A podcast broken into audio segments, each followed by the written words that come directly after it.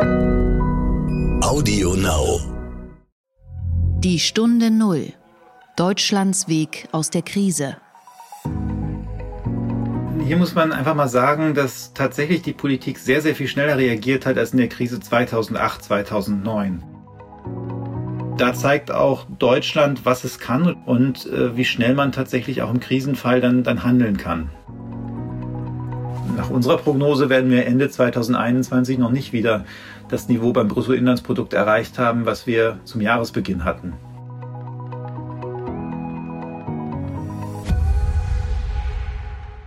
Hallo und herzlich willkommen zur neuen Folge des Podcasts Die Stunde Null, dem Podcast für Deutschlands Weg aus der Krise. Schön, dass Sie wieder zuhören und mit uns diese Krise besser verstehen und vor allem mit jedem Tag Stück für Stück wieder aus ihr herausfinden. Mein Name ist Horst von Butler, ich bin Chefredakteur des Wirtschaftsmagazins Kapital. Wir wollen heute vor Ostern noch einmal ein wenig sortieren und einordnen, was die vergangenen Wochen passiert ist. Das ging ja alles Schlag auf Schlag und ein wenig durcheinander. Und da verliert man manchmal den Überblick und auch schwirren ja immer größere Zahlen um einen herum. Manchmal habe ich das Gefühl, wir rechnen nur noch in zwei- oder dreistelligen Milliardenschritten. Fehlten vor nicht mal zwei Monaten hier und da noch ein paar Millionen für Schulen oder Kitas? Das Wort Millionen ist, wenn wir über Geld sprechen, derzeit aus unserem Wortschatz verschwunden. Also, wir wollen alles, was seit März passiert ist, hier nochmal verstehen. Vorab möchte ich aber nochmal über etwas anderes sprechen. Der Gedanke zum Tag. Kennen Sie den Begriff FaceTime? FaceTime bezeichnet die Zeit, die man im Büro ist, nur um dem Chef zu zeigen, dass man noch da ist. Man hat also gar nichts mehr zu tun, aber das Gefühl, dass man noch da bleiben muss, dass man irgendwie engagiert ist und wie die Kollegen und der Chef oder die Chefin noch lange arbeitet. In Banken und in der Finanzbranche gab es sogar eine Menge Tricks und Tipps für FaceTime. Man lässt zum Beispiel sein Jackett über dem Stuhl hängen, dann sieht es so aus, als sei man nur kurz auf dem Klo oder etwas essen. Das Ganze ist natürlich ein großer Zirkus und Riesenquatsch. Andererseits kennt wohl jeder das Gefühl, wenn man nach Hause über einen langen Gang geht, vorbei an lauter Büros, in denen die Kollegen noch schuften. Also lieber noch eine halbe Stunde oder Stunde bleiben, etwas Mails checken, vielleicht etwas shoppen oder auf der Tastatur herumtippen. Und jetzt fällt uns auf, FaceTime ist derzeit verschwunden. Ja, FaceTime müsste eigentlich vom Aussterben bedroht sein. Denn wir müssen dem Chef oder den Kollegen nicht mehr zeigen, dass wir lang und hart arbeiten, weil sie uns nicht sehen können. Und wenn sie uns sehen, weil wir skypen, dann arbeiten wir ja auch. Wenn wir uns alle vor dem Rechner also nur noch auf die Zeit konzentrieren, in der wir wirklich produktiv sind, sind wir wahrscheinlich alle in den vergangenen Wochen produktiver geworden, weil wir uns nur selbst zeigen müssen, wie wir unsere Zeit nutzen. Auch wenn diese Erkenntnis nicht gerade die wichtigste aller wichtigen Dinge ist, die in diesen Tagen passieren, ist es doch ein kleiner schöner Nebeneffekt. Ich finde, wenn wir alle wieder ins Büro gehen sollten, dann sollte FaceTime ausgestorben bleiben. Die Stunde Null. Das Gespräch. Ja, wir haben Tage hinter uns, die sich laufend selbst übertroffen haben. Tage, an denen sich die Ereignisse überschlagen und Undenkbares plötzlich denkbar wird. Ein Arzt hat dieser Tage alles als rasenden Stillstand bezeichnet. Und das finde ich sehr treffend. Einerseits rasen die Ereignisse, die Infektionszahlen explodieren und auf der anderen Seite erleben wir diese stille, die schockgefrorene Welt. Wenn wir auf die Wirtschaft schauen, ist auch sehr viel passiert und manchmal fällt es schwer, das Ganze noch im Blick zu behalten, den Überblick zu behalten, auf welchem Stand wir jetzt sind. Es gibt ja viele Horrorszenarien, Klagerufen und gigantische Rettungspakete. Höchste Zeit also, das Ganze einmal zu sortieren. Und da spreche ich jetzt mit einem sehr klugen und wichtigen Ökonomen. Es ist Sebastian Dolin. Er ist wissenschaftlicher Direktor am Institut für Makroökonomie und Konjunkturforschung, kurz IMK. Er ist außerdem Professor an der Hochschule für Technik und Wirtschaft in Berlin. Er hat in Bochum, Paris und Berlin studiert und über Geldpolitik promoviert. Von 2000 bis 2007 war er Journalist und hat für die deutsche Ausgabe der Financial Times gearbeitet. Es war übrigens eine Zeit, in der ich mit Sebastian auch zusammengearbeitet habe. Sebastian Dolin war außerdem in den vergangenen Wochen sehr nah dran an den Rettungsaktionen der Bundesregierung. Er gehört zu dem Kreis der wichtigen Ökonomen, die das Rettungspaket mitgeprägt, mitgedacht und designt haben. Hallo und guten Tag, Herr Dolin. Hallo. Eine Frage vorab. Wie wird denn das nächste Semester für Sie? Werden Sie da auch online unterrichten? Na, ich habe die günstige Situation, dass ich äh, das so geplant habe, eine Lehrveranstaltung, dass ich dieses Semester oder das kommende Semester, was jetzt anläuft, gar nicht unterrichten brauche. Von daher äh, stellt sich diese Frage für mich nicht. Allerdings haben wir bei uns an der Hochschule für Technik und Wirtschaft schon relativ früh mit den Tools dafür gearbeitet. Ich habe immer schon einzelne Vorlesungen aufgezeichnet und dann eben per Video den Studierenden zur Verfügung gestellt. Und ähm, außerdem haben wir schon sehr, sehr lange äh, E-Learning-Plattformen, also wo, wo Material hochgeladen werden kann. Und jetzt meine Kolleginnen und Kollegen, die arbeiten jetzt daran, tatsächlich auch Live-Videokonferenzen zu machen mit den Studierenden, was in der Vergangenheit manchmal nicht so gut geklappt hat, weil das schwierig ist, wenn man gerade sehr viel Teilnehmerinnen und Teilnehmer drinnen hat und vielleicht der eine oder die andere ähm, kein Headset hat und dann noch so Hintergrundgeräusche ist, äh, sind und das muss da jetzt halt gelernt werden. Aber ich bin eigentlich optimistisch, dass die da auch relativ viel der Lehre hinbekommen. Das klingt ja ganz gut, wenn Sie sich da so gut vorbereitet haben. Ich möchte jetzt ein bisschen mal über die vergangenen Wochen sprechen und das Ganze noch mal ein bisschen sortieren. Ähm, ich habe eben gesprochen über den Zeitraffer, die unglaubliche Schnelligkeit, mit der wir auf diese Krise reagiert haben. Wir haben ja innerhalb weniger Tage riesige Rettungspakete geschnürt. Wir diskutieren gemeinsame Anleihen, also Corona-Bonds, sogar eine Vermögensabgabe. Hat diese Geschwindigkeit Sie auch überrascht? Ja, ich meine, hier muss man einfach mal sagen, dass tatsächlich die Politik sehr, sehr viel schneller reagiert hat als in der Krise 2008, 2009. Wir haben, wir hatten einen Koalitionsausschuss, ich glaube, das war am 9. März oder so, wo die, die, die Bundesregierung ja noch über die Kurzarbeit geredet hat ähm, und ein bisschen über Liquiditätshilfen. Da gab es noch überhaupt keine Details. Am Ende der Woche am 13. wurde dann das erste Paket vorgestellt, wo eben der Zugang zur Kurzarbeit massiv erleichtert wurde, wo die Bundesagentur für Arbeit eben die Sozialabgaben auch übernommen hat für die Kurzarbeiter, wo auch das erste, die ersten Milliarden in diese KfW-Kredite äh, geschoben wurden. Und das ging schon sehr, sehr schnell. Und äh, nur zehn Tage später folgte dann ja das, das zweite Paket und ähm, auch dieser riesige Nachtragshaushalt von 156 Milliarden. Das ist tatsächlich, da muss man sagen, ähm, da zeigt auch Deutschland, was es kann oder die Bundesregierung, was sie kann und äh, wie schnell man tatsächlich auch im Krisenfall dann, dann handeln kann. Weil normalerweise streitet ja Deutschland auch äh, sehr lange und sehr gerne unser liebster Ausschuss ist der Vermittlungsausschuss. Und normalerweise streiten auch Ökonomen in solchen Krisen ja, was nun getan werden muss. Das hängt auch damit zusammen, dass ja jeder ein unterschiedliches Weltbild vertritt über die Rolle von Staat und Markt. Und diesmal gab es einen, einen bemerkenswerten Schulterschluss, dass sich also Ökonomen von ganz links bis äh, ordoliberal eigentlich einig waren. Woher kam das? Wie haben Sie das wahrgenommen? Ja, ich würde jetzt sagen, dass das vielleicht gar nicht Ökonomen von ganz links bis bis bis ordoliberal waren, sondern das war halt äh, also wir, wir haben ja keine Marxisten in der Gruppe gehabt, die damals diese, dieses Statement abgegeben hat und die, die ganz extremen Ordoliberalen waren jetzt auch nicht dabei. Aber es, es zeigt eben, dass wir da einen, schon einen Mainstream in der Ökonomie auch in Deutschland haben, die ein gemeinsames Verständnis hat darüber, wie, wie Dinge funktionieren und die in der Lage sind, auch pragmatisch dann ein, Paket zusammenzupacken, was man der Politik vorschlagen kann. Und äh, ich kann jetzt nur berichten, wie das in der Gruppe da war, wo ja auch so Leute wie Michael Hüter oder Peter Bofinger zugehörten. Ähm, da war halt unter uns das Gefühl, man, man müsse schnell sagen, das, was passieren muss. Und man müsste der Politik vielleicht doch noch, die schon darüber diskutiert hat, doch noch so ein bisschen Anstoß geben und vielleicht aber auch die Rückendeckung in der Öffentlichkeit, dass das eine sehr außergewöhnliche Situation ist und dass man da eben schnell agieren muss. Und ähm, aus, aus unserer Sicht ist halt tatsächlich auch äh, die, die Geschwindigkeit der Reaktion wichtig dafür, wie, wie gut es ankommt. Denn wenn Unternehmen erstmal insolvent sind, dann ist es viel, viel schwieriger, die, die wieder zu, zu, zum Leben zu, zu erwecken als man vorher was tut, äh, be bevor es soweit kommt. Und ähm, man darf ja auch nicht vergessen, die, diese Corona-Krise äh, hat ja auch einen exponentiellen Verlauf. Wenn man sich die Infektionszahlen oder die, die, die, die, die Todeszahlen anguckt, dann ähm, ist es ja nicht, dass es einfach immer zwei, drei Infizierte am Tag mehr sind, sondern es sind den ersten Tag zwei Infizierte, dann sind es vier, dann sind es vielleicht acht.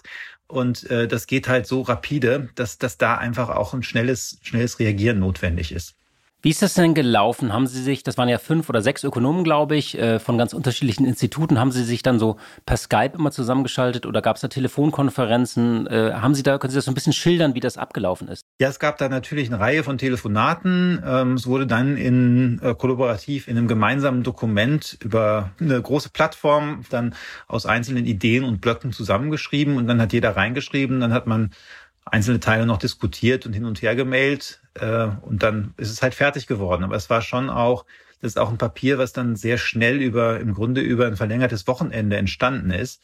Und da war ich auch überrascht, wie gut das funktioniert hat, weil da tatsächlich, auch wenn ich eben gesagt habe, das, das waren alle schon Ökonomen, die irgendwo ja im, im breiten Mainstream der Gesellschaft verortet sind, da gab es tatsächlich auch bei anderen Fragen immer Meinungsunterschiede. Als Sie das Papier dann geschrieben hatten, wie haben Politiker reagiert? Stieß man da sofort auf offene Ohren? Waren die dankbar? Äh, haben die gesagt, ja, das hatten wir eh schon geplant? Wie waren dann da so die Reaktionen und wie eng war der Austausch mit der Bundesregierung und den Ministerien? Also die Bundesregierung hatte das Papier vor der Vorstellung, verschiedene Ministerien hatten das vor der Vorstellung. Ähm, man muss sagen, dass, dass es da unterschiedliche Reaktionen gab. Also kommt auch auf die verschiedenen Ebenen in den Ministerien an. Ähm, ich glaube, im Endeffekt wurde das von der Bundesregierung eher als positiv wahrgenommen. Und äh, weil, weil, weil dann auch die Regierung gesehen hat, dass sie was tun muss und bestimmte Dinge, die dann ja auch vorgelegt wurden, wie zum Beispiel die Abkehr von der schwarzen Null, die wäre vielleicht schwieriger zu kommunizieren gewesen, wenn nicht vorher ja, so ein Ökonomenkreis, wo auch durchaus konservative Ökonomen zugehören, gesagt hätten, äh, das ist so ernst, äh, die, die, die schwarze Null ist jetzt wirklich nicht Priorität. Das Rettungspaket stand dann und so, wenn man alles zusammenrechnet, grob mit allen maximalen Garantien und Hilfen, kommt man ja auf diese gewaltige Zahl von maximal einer Billion Euro. Das ist so ungefähr ein Drittel ähm, unserer Wirtschaftsleistung. Äh, Reicht das und haben wir jetzt das Richtige getan? Haben wir das, die richtigen Waffen in der berühmten Waffenkammer, die Olaf Scholz erwähnt hat? Also ich glaube, dass das wahrscheinlich noch nicht reicht. Denn wenn man sich so anguckt, was in dieser Krise passieren muss, dann würde ich das in drei Schritte unterteilen. Also erstens muss, äh, muss verhindert werden, dass Unternehmen insolvenz gehen. Es muss Liquidität gesichert werden. Es muss, müssen Jobs gesichert werden. Ähm, und dann im zweiten Schritt müssen die Unternehmen überzeugt werden, dass der, der Absatzeinbruch nur vorübergehend ist. Das heißt, dass sie vielleicht ab dem Herbst dann auch wieder ihre, ihre Waren und ihre Güter und Dienstleistungen verkaufen können. Denn nur wenn sie daran glauben, behalten sie jetzt die Beschäftigten auch. Wenn jetzt der Unternehmer glaubt, dass, ähm, dass sowieso es lange schlecht bleibt, dann, dann wird man auch nicht ähm, an den Beschäftigten festhalten, dann wird man einfach auch entlassen. Und ähm, diese, diese Erwartung funktioniert natürlich nur, wenn es auch eine realistische Perspektive gibt, dass das auch so kommt. Und dafür brauchen wir wahrscheinlich dann in der nächsten Phase auch noch ein Konjunkturpaket, was die Wirtschaft nochmal wieder ankurbelt. Und dieses Konjunkturpaket ist jetzt in diesen ganzen Kostenschätzungen noch nicht drin. Wobei ich auch mit den 1000 Milliarden etwas vorsichtig sein würde, weil das ist ja nur, wenn, wenn alle Unternehmen äh, die Kredite nicht zurückzahlen können, die sie jetzt bekommen. Und das ist ja genau das, was, was wir eigentlich verhindern wollen mit, mit diesen Rettungspaketen. Wie müsste so ein Konjunkturpaket aussehen? Also über welche Größenordnung sprechen wir? Und ich meine, wenn wir nicht auf die Straße gehen dürfen, können wir auch keine Straßen bauen. Also was wäre da so die ideale Maßnahme aus Ihrer Sicht? Also erstens ähm, werden ja Straßen noch gebaut. Also es ist ja nicht so, dass ich äh, auf einer normalen Straßenbaustelle mit den anderen Bauarbeitern äh, kuschel oder sowas, sondern da ist ja da ist ja ein Abstand zwischen und das sehen wir jetzt auch auf den Baustellen. Die meisten Baustellen laufen noch. Das Problem, was wir da haben, ist eher, dass die entsandten Arbeitnehmerinnen und Arbeitnehmer vor allem im Bau, dass, dass die aus den anderen EU-Mitgliedstaaten nicht mehr einreisen können. Das heißt, eigentlich bauen könnte man noch. Das heißt, man könnte, man könnte auch Straßen bauen. Allerdings äh, ist, ist das allein deshalb da auch begrenzt, weil ja die Bauindustrie schon relativ gut ausgelastet ist.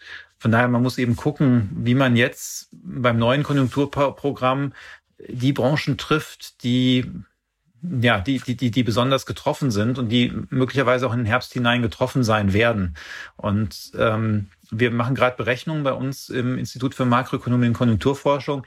Das Interessante, was da rauskommt, ist, dass äh, auch wenn wir jetzt alle die Gastronomie und den Einzelhandel vor Augen haben, dem es im Moment richtig dreckig geht, dass die größere Gefahr für die deutsche Wirtschaft eigentlich daher kommt, dass der Export einbrechen wird weil das, was wir jetzt hier haben mit den, mit den Kontaktbeschränkungen, das haben unsere Handelspartner zum Teil in wesentlich größerem Maße und ähm, die werden einfach weniger aus Deutschland bestellen. Und wenn das nochmal zurückschlägt, ist es äh, für uns nochmal dramatischer, weil tatsächlich äh, die Industrie viel, viel größer und bedeutender für die deutsche Volkswirtschaft ist als, ähm, als, als, als die Gastronomie. Äh, und, und da muss man dann nochmal ansetzen und gucken, was, was kann man da bieten? Und muss man sich über Dinge nochmal Gedanken machen, vielleicht nochmal eine Abwrackprämie, wenn äh, Verbrenner durch E-Autos ersetzt werden, muss man dann gucken, wie man das organisiert, dass die E-Autos noch nicht unbedingt lieferbar sind. Aber darauf kommt es ja vielleicht gar nicht an, sondern es kommt eher darauf an, dass da, äh, dass die Auftragsbücher gefüllt sind.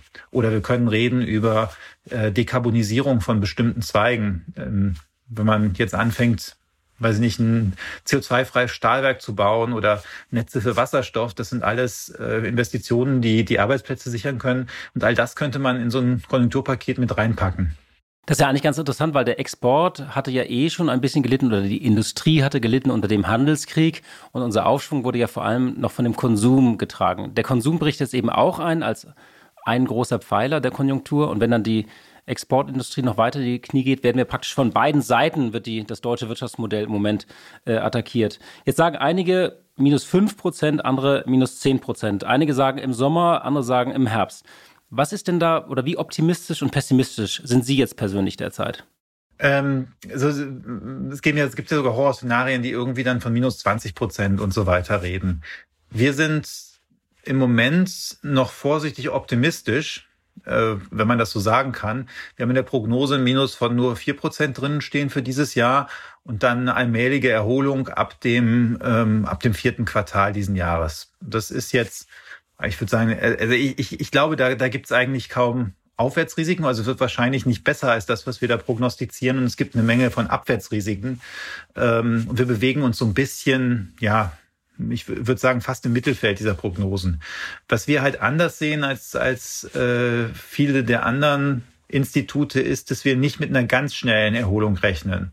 Also wir gehen davon aus, dass da schon einfach jetzt Einkommen verloren sind. Also die Menschen, die jetzt Kurzarbeit null haben und 60 Prozent ihres Nettos rauskriegen für ein paar Monate, die werden nicht genauso weiter konsumieren, äh, wie sie es vorher getan hätten, sondern da, da ist einfach weniger Geld da und die werden vielleicht den Kauf von einem neuen Auto aufschieben oder die werden dann ähm, einen Urlaub ausfallen lassen dieses Jahr.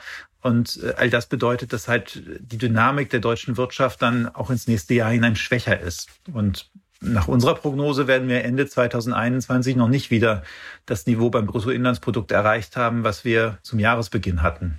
Müssen wir dann über zusätzliche Maßnahmen denken, dass man zum Beispiel bestimmte ähm, Teile der Bevölkerung, also Einkommensschwächere oder ähm, die untere Mittelschicht, dass man denen zum Beispiel noch weitere Geldsummen zukommen lässt? Also die Amerikaner verschicken ja immer Schecks, die Tradition gibt es hier nicht so, aber müssen wir da über ganz neue Wege und Mittel auch nachdenken? Na, man muss mal sehen, ich, ich finde, was, was schon wichtig wäre, ist eine Einkommenssicherung. Und äh, da muss man nochmal drüber nachdenken, ob das Kurzarbeitergeld nicht doch weiter aufgestockt werden muss von diesen 60 Prozent. Denn äh, das ist für, also gerade wenn man sich jetzt jemanden vorstellt, der im Einzelhandel arbeitet und vielleicht einen Bruttogehalt hat von knapp über 2000 Euro im Monat, wenn dann von dem Nettogehalt, was da ja ein ganzes Stück drunter liegt, wenn davon nochmal 40 Prozent einfach wegfallen, dann ähm, äh, kann es sein, dass viele davon eigentlich in die Grundsicherung fallen würden. Und das, dann müssen die zum Amt gehen, das kann natürlich aufgestockt werden, aber all das ist eigentlich äh, erstens überflüssige Bürokratie ähm, wir wissen ja, dass das, dass das Leute sind, die, die, die, die, die eigentlich arbeiten. Ähm, das, das stigmatisiert die Menschen, das traumatisiert die Menschen und außerdem fehlt, fehlt da am Ende immer noch Einkommen. Und da muss man schon noch mal gucken, wie man diese Gruppen ein bisschen besser abfedern kann, als das bislang getan wird. Und haben das die Politiker in Berlin auf dem Schirm, dieses Problem? Ich glaube schon, dass das auf dem Schirm ist. Also genau wie, wie auch die Frage von, von Solo-Selbstständigen, die jetzt nicht unbedingt ähm, große Mietkosten haben, sondern nur, nur in der eigenen Wohnung ihrer Tätigkeit nachgehen. Also ein Beispiel wäre zum Beispiel eine, eine Musiklehrerin, die jetzt durch die Schließung der Musikschulen plötzlich keine, äh, kein Einkommen mehr hat. Und die fällt eigentlich, wenn man es ganz strikt nimmt, aus diesen Soforthilfen raus, weil da steht halt drin, man muss unterschreiben, dass man Verpflichtungen, Kostenverpflichtungen hat, die einem Liquiditätsprobleme schaffen. Und bei, bei so einer Musiklehrerin ist es ja gar nicht unbedingt so, sondern es ist einfach, sie braucht das Geld zum Leben. Und die fällt eigentlich jetzt auch dadurch. Klar, jetzt haben wir auch wieder die Grundsicherung dafür. Da müssen wir mal gucken, ob das reicht oder ob man da auch nochmal dran gehen muss. Ja, das ist, glaube ich, ein, ein, wichtiger Hinweis. Die Menschen, die alle durchs Raster fallen. Ganz schön übrigens, äh, dass unsere Klavierlehrerin, die hat jetzt angeboten, die Stunden per Skype zu machen. Da muss ich jetzt nur noch meinen Sohn überzeugen. Aber tatsächlich muss man an solche Menschen eben auch denken, die jetzt plötzlich nicht mehr unterrichten können. Das gilt auch für Sportlehrer. Mhm. Ähm, Jetzt mal ein Reizthema. Corona-Bonds. Das geistert ja seit Tagen auch durch den Raum. Ähm, können wir mal kurz darüber reden, dass es danach auch alle verstanden haben, wie als wenn wir auf einer Party sind? Also, warum diese Idee dieser Corona-Bonds, wenn wir doch schon so viel Hilfen mobilisiert haben? Was steckt dahinter und sind die sinnvoll? Ja, vielleicht fangen wir mal an und sagen, was, was wir eigentlich unter Corona-Bonds verstehen, weil ich glaube, auch das ist nicht ganz, nicht allen Leuten ganz klar. Also die Idee bei diesen Corona-Bonds ist, dass ähm, die, die europäischen Staaten gemeinsam jetzt Kredite aufnehmen. Wir schlagen 1000 Milliarden Euro vor, die dafür benutzt werden können, um einerseits die, die direkten Kosten der, der, der Krankheitsbekämpfung abzudecken, aber auch die, die Kosten für die Rettung von Unternehmen und für mögliche Konjunkturpakete zu decken. Und die Idee wäre, diese Staaten nehmen das Geld gemeinsam auf es wird verteilt, je nachdem, wer da jetzt gerade besonders viel braucht, besonders stark betroffen ist. Und am Ende zahlen die Staaten das gemeinsam zurück. Das ist eine gemeinschaftliche Haftung für, für diese Kosten. Und ähm, warum sollte man das so machen und nicht jeder auf seinen eigenen Kosten sitzen bleiben? Nun, der Punkt ist, dass das ein europäisches Problem ist. Wir sehen auch, dass zum Beispiel in Deutschland die Produktionsunterbrechungen sind meistens nicht, weil die Teile aus China nicht da sind. Da haben die Unternehmen besser vorgesorgt, hatten die Reserven, haben auch zum Teil Luftfracht eingesetzt, sondern die Produktionsunterbrechungen, die wir heute haben, kommen ganz oft daher, dass die Teile aus Italien und Spanien nicht mehr kommen. Das heißt, wenn einer unserer Partner jetzt das Notwendige nicht tun kann, weil ihm Finanzmittel fehlen, dann schlägt das auf alle anderen zurück. Und äh, da macht es einfach Sinn, dass man so eine Gemeinschaftsausgabe auch gemeinsam finanziert. Ähm, jetzt wird gerne gesagt, die Bundesregierung sagt es auch, naja, aber dafür brauchen wir keine Corona-Bonds, sondern wir können das einfach machen mit Krediten von der Europäischen Investitionsbank und mit vielleicht einem Kredit von dem Europäischen Stabilitätsmechanismus ähm, und am Ende noch mit einem Kredit von dem neuen sogenannten Schur-Mechanismus, den da die EU-Kommission sich ausgedacht hat. Äh, natürlich könnten die Länder damit Geld kriegen. Das Problem ist aber, dass heute Italien oder Spanien schon eine so hohe Schuldenquote haben, dass wenn man da jetzt einfach einen neuen Kredit drauflegt, den das Land selber zurückzahlen muss, dass das äh, dann in, in Größenordnungen kommt, wo einfach die Gefahr ist, dass sich die Investoren abwenden, dass es zu spekulativen Attacken auf das Land kommt und damit die Zinsen so in die Höhe getrieben werden, dass eins dieser Länder in die Zahlungsunfähigkeit gedrückt wird. Und das ist halt was, dann hätten wir eine neue Staatsschuldenkrise in einem Moment, wo wir ohnehin die Weltwirtschaft und die europäische Wirtschaft ganz massiv geschwächt haben durch die Corona-Krise. Und um das zu verhindern, ist eben diese Idee einmalige Eurobonds mit für, für Corona, zur Corona-Finanzierung mit einem Volumen ganz klar anlassbezogen jetzt aufzulegen, um eben gemeinschaftlich diese Lasten zu tragen. Die, ähm, das Trauma der Deutschen kommt ja aus der Euro-Krise, als damals dieser Streit, äh, als es um die Streits der Eurobonds ging. Und diese grundsätzlichen Bedenken sind ja, dass man sagt, das versickert irgendwie oder die Italiener werden damit andere Sachen bezahlen, irgendwelche Rentenreformen. Welche dieser Bedenken können Sie verstehen oder wie könnte man sie ausräumen? Naja, es ist ja relativ klar, dass das, was da gerade passiert, äh, nichts damit zu tun hat, dass die Italiener äh, unsolide gehaushaltet haben. Also das, das, das ist halt, äh, das, das ist ein Krankheitsausbruch, der ist da ein bisschen schneller gewesen als in anderen Ländern. Jetzt haben auch Länder, die, die, äh, die, die man jetzt normalerweise nicht mit den Italienern in einen Topf wirft, wie die Briten, die haben auch ein ganz massives Corona-Problem. Äh, also das, das ist wirklich, das ist eine gesundheitliche Krise, die hat nichts mit, mit irgendwelchen Rentenreformen oder sowas zu tun. Und ähm, es ist ja auch relativ klar, dass das Geld, was jetzt gerade ausgegeben wird, nicht in Rentenreform fließt, sondern tatsächlich in Unternehmensrettung fließt oder in, ähm, äh, in die Finanzierung von, vom Aufbau von Notfallkapazitäten in den Krankenhäusern. Also diesen, diesen Einwand, äh, der mag in der Eurokrise berechtigt gewesen sein oder nicht, aber ich kann ihn zurzeit überhaupt nicht nachvollziehen. Würde denn, wenn man jetzt diese Corona-Bonds schaffen würde, würde da ein Signal eigentlich von Europa ausgehen, was die Märkte auch wirklich beruhigt? Also, dass man sagt, es wird dann keine spekulativen Attacken geben? Also wäre das jetzt wirklich so ein, ein, ein Signal, was weit nach vorne weist? Also ich glaube schon, dass das erstens für die Märkte ein wichtiges Signal wäre und was möglicherweise zurzeit noch wichtiger ist, es wäre auch für die Italiener ein ganz wichtiges Signal. Denn wenn man sich die Debatten in Brüssel anguckt oder auch in Rom, dann stellt man fest, dass die Italiener sehr, sehr frustriert sind von dem, was zurzeit passiert in Europa. Man muss ja sehen, was auch die Bundesrepubliken andere gemacht haben. Da sind die Grenzen geschlossen worden, da sind medizinische äh, ähm, äh, Ausrüstungen sind zurückgehalten worden, weil gesagt wird, vielleicht brauchen wir die auch noch, während in Italien schon die Menschen gestorben sind. Und äh, der Schutzkleidung zum Beispiel nicht geliefert worden, während sich die Ärzte und Pfleger in, in, äh, in Norditalien angesteckt haben und zum Teil dann gestorben sind. Und äh, das, eigentlich ist das mit dem europäischen Binnenmarkt nicht mehr vereinbar. Wir haben einfach Länder, die keine, keine Firmen mehr haben, die Beatmungsgeräte herstellen Deutschland hat dafür zwei solche Unternehmen.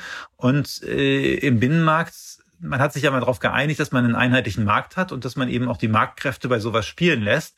Äh, nur wenn dann die Krise kommt und plötzlich ein anderes Land sagt, na ja, aber die, diese Beatmungsgeräte, die bleiben jetzt bitte im Land und werden nicht geliefert, dann fühlen sich natürlich die anderen im Stich gelassen. Und gerade in Italien ist zurzeit schon teilweise das Gefühl, dass die Chinesen und die Russen, dass die da helfen und dass der Rest Europas nicht tut. Und äh, hier hätte halt so ein Corona-Bond die Chance, auch zu zeigen, dass Europa zu Italien steht. Und äh, ich glaube, das ist ganz wichtig, wenn man auch auf Dauer diesen Binnenmarkt und die Unterstützung des Binnenmarktes in Italien erhalten möchte. Das ist ja tatsächlich so, dass Europa innerhalb weniger Tage praktisch kollabiert ist oder auch verschwunden ist so aus der Wahrnehmung. Tatsächlich war sich jedes Land erstmal selbst das nächste. Dann nochmal nachgefragt. Wir haben nach der Euro-Krise den großen Euro-Rettungsfonds geschaffen, diesen ESM. Mhm. Und auch andere Institutionen, die teilweise recht kompliziert sind und teilweise auch nicht, müssen wir auch vielleicht auf europäischer Ebene dann für eine nächste mögliche Seuche, auch wenn wir sie nicht ähm, gleich wieder erwarten, äh, also große Lager anlegen von Atemschutzgeräten, also dass wir tatsächlich das auch auf europäischer Ebene machen, also ein, ein, eine Art ähm, Antivirus-Mechanismus, ähm, äh, der all das bündelt und vereint, dass so eine Situation nicht wieder eintritt? Also ich denke sicher, dass, dass sich Europa ganz anders Gedanken machen muss, wie, wie es einen gemeinsamen Pandemieschutz leisten kann. Da ist natürlich die Frage, wie man das organisiert, weil wenn man jetzt sagt, äh, wir, wir legen große Lager an und äh, die Masken sind dann ah, vielleicht eine Eifel gelagert. Äh, wie ist denn das dann eigentlich, wenn, wenn sowas ausbricht und äh, mehrere Länder die Sachen brauchen? Ist dann wirklich sichergestellt, dass die, die in der Eifel gelagerten Masken nach Italien oder Spanien kommen? Oder wird dann im Zweifel irgendwann jemand in Deutschland sagen, ähm, nee, Moment, die bleiben, die bleiben jetzt erstmal hier, auch wenn, wenn, wenn vielleicht äh, die, die EU-Fahne draufgeklebt ist. Ähm, ich glaube, man wird sich schon überlegen müssen, ob man bestimmte strategische Produktionen in Europa hält. Also zum Beispiel, dass äh, wichtige Antibiotika praktisch nur noch oder zum großen Teil in China hergestellt werden und gar nicht mehr in Europa oder auch Atemmasken in Europa nur noch sehr wenig hergestellt werden, wenn überhaupt. Das äh, ist natürlich, macht eine große Verwundbarkeit und ich glaube, das wird ganz sicher überdacht werden nach dieser Krise. Ich möchte zu einem letzten Thema kommen, äh, das Thema Vermögensabgabe. Das wurde hier und da schon diskutiert von der Linkspartei, auch von der SPD-Chefin Saskia Esken. Die Idee ist, dass eben äh, große Vermögen jetzt äh, herangezogen werden sollen, weil der Staat sich natürlich massiv verschuldet. Ähm, man nennt es teilweise Corona-Soli oder eine Art Lastenausgleich. Diesen Begriff kennt man von einem Instrument, was es nach dem Krieg gegeben hat. Ähm, Sollen wir diese Debatte jetzt schon führen? Sollen wir sie überhaupt führen oder ist es da zu, dafür zu früh? Was ist da Ihre Meinung? Also ich glaube, dass die Sachen, die bislang verabschiedet worden sind, dass man die erstmal sehr leicht mit den höheren Schulden finanzieren kann. Wir haben reden von einem Nachtragshaushalt von 156 Milliarden Euro. Das hört sich nach viel Geld an. Äh, nur da hat ja die Bundesregierung auch gleichzeitig einen Tilgungsplan über die nächsten 20 Jahre dazugelegt. Und wenn man das jetzt auf die nächsten 20 Jahre runterrechnet, dann das 7,8 Milliarden Euro pro Jahr. Für Normalverdiener ist das natürlich auch immer noch sehr viel Geld, aber für die Bundesrepublik ist es äh, wirklich eine, eine recht überschaubare Summe. Nur mal so zum Vergleich, die zweite Hälfte vom Soli, den jetzt noch die verbliebenen fünf Prozent der Zahler des Solidaritätszuschlags zahlen müssen, der bringt pro Jahr 11 Milliarden Euro ein. Das heißt, wir können die Tilgung von diesem Nachtragshaushalt locker damit finanzieren, dass wir einfach die nächste Stufe der Soli-Abschaffung nicht mehr umsetzen. Und ähm, dann wäre das, wäre das schon, schon erstmal geklärt. Ich halte es zurzeit für nicht wahnsinnig zielführend, über die Lastenverteilung schon zu reden, weil wir erstens überhaupt noch keinen Überblick haben, wer welche Lasten trägt. Und äh, zweitens, aus meiner Sicht, die Gefahr ist, dass wenn man jetzt erst über Lastenverteilung, gerade bei Summen, die vielleicht gar nicht so riesig sind, redet, ähm, dass man dann wichtige und zentrale Dinge deshalb nicht macht. Und das ist das Schlimmste, was uns passieren könnte. Denn was, was halt richtig, richtig teuer wäre, ist, wenn die Wirtschaft jetzt abschmiert und unsere optimistische Prognose nicht eintritt, sondern wir eher ein Minus von zehn Prozent haben, weil da verlieren wir einfach viel, viel mehr an Wirtschaftsleistung als, als, als die Summen, von denen wir, von denen wir jetzt hier reden. Ja, Herr Dudelin, vielen Dank für Ihre sehr fundierte und unaufgeregte Einschätzung dieser ganzen komplizierten Fragen. Ich bin jetzt etwas klüger, habe auch sehr viel verstanden. Ich wünsche Ihnen alles Gute und äh, danke für das Gespräch. Ja, Ihnen auch. Bleiben Sie gesund. Blick in die Märkte.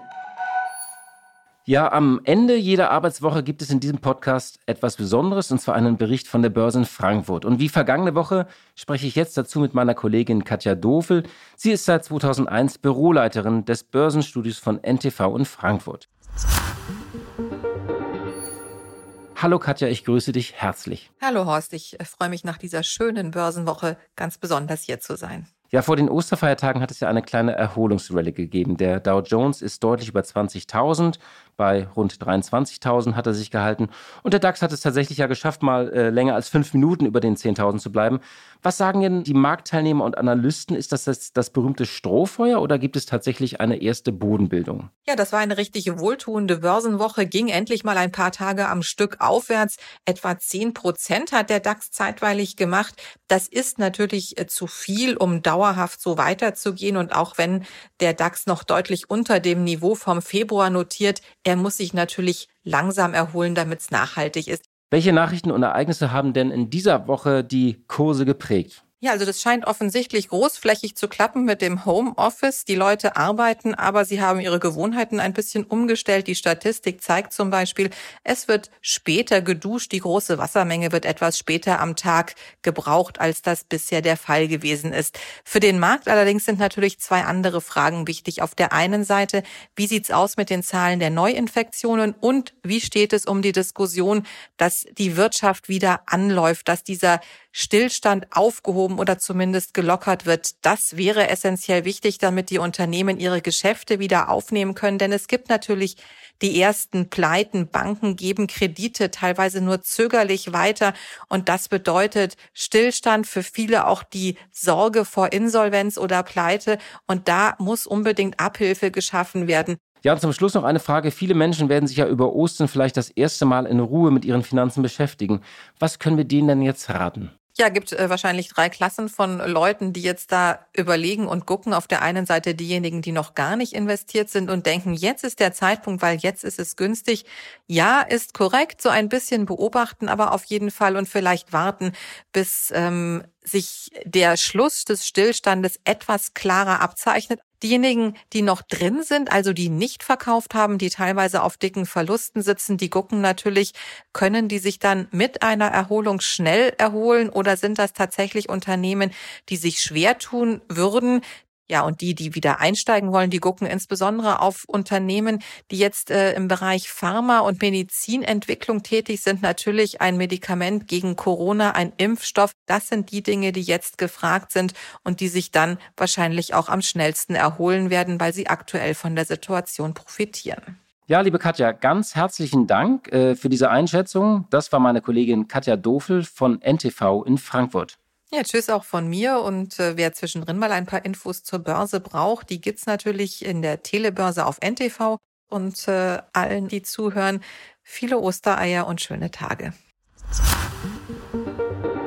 Zum Schluss in dieser Folge des Podcastes möchte ich noch einmal kurz über die Lehrer sprechen. Die haben unsere Kinder, sofern wir welche haben, die vergangenen Wochen aus der Ferne unterrichtet. Einige haben einfach nur per Mail den Unterrichtsstoff geschickt, aber es gibt auch welche, die sich sehr viel Mühe gegeben haben. Mein jüngster Sohn zum Beispiel, der in die zweite Klasse geht, hat jeden Morgen ein Video über YouTube bekommen, in dem die Lehrerin den Stoff ausführlich erklärt hat. Und die Französischlehrerin meines ältesten Sohnes hat sich ganz besondere Mühe gegeben. Wir alle kennen ja noch die unregelmäßigen Verben und mein Sohn musste sie in einer Sprachnachricht, also per Voice Memo, einsprechen. Und das klang dann so. Bonjour, Madame, c'est Jacob. Voilà, faire. Je fais, tu fais, il fait, elle fait, nous faisons, vous faites, ils font, elles font. Au revoir! Und dieses Memo wurde an die Lehrerin geschickt und jeder hat tatsächlich sehr ausführliches Feedback bekommen. Das fand ich kreativ und fand ich auch echt richtig gut. Liebe Hörerinnen und liebe Hörer, hinter uns liegen intensive und aufregende und wohl auch einmalige Wochen. Ich hoffe, dass Sie in diesen Osterfeiertagen ein wenig zur Ruhe kommen, auch wenn Sie vielleicht nicht in der gewohnten Runde feiern können. Nach Ostern soll sich das Land ja ein wenig öffnen, aber wir wissen auch, dass wir noch Geduld haben müssen und dass nicht alles sofort sein wird wie früher. Ich danke bis hierhin fürs Zuhören und wenn Ihnen dieser Podcast gefällt, dann sagen Sie es gerne weiter oder abonnieren Sie ihn auf Audio Now, auf Apple oder auf Spotify. Ich bin sicher, die Welt steht still, aber dreht sich auch irgendwie weiter. Mein Name ist Horst von Butler. Wir hören uns nach Ostern am Dienstag wieder. Die Stunde Null. Deutschlands Weg aus der Krise. Dieser Podcast ist Teil der Initiative Gemeinsam gegen Corona.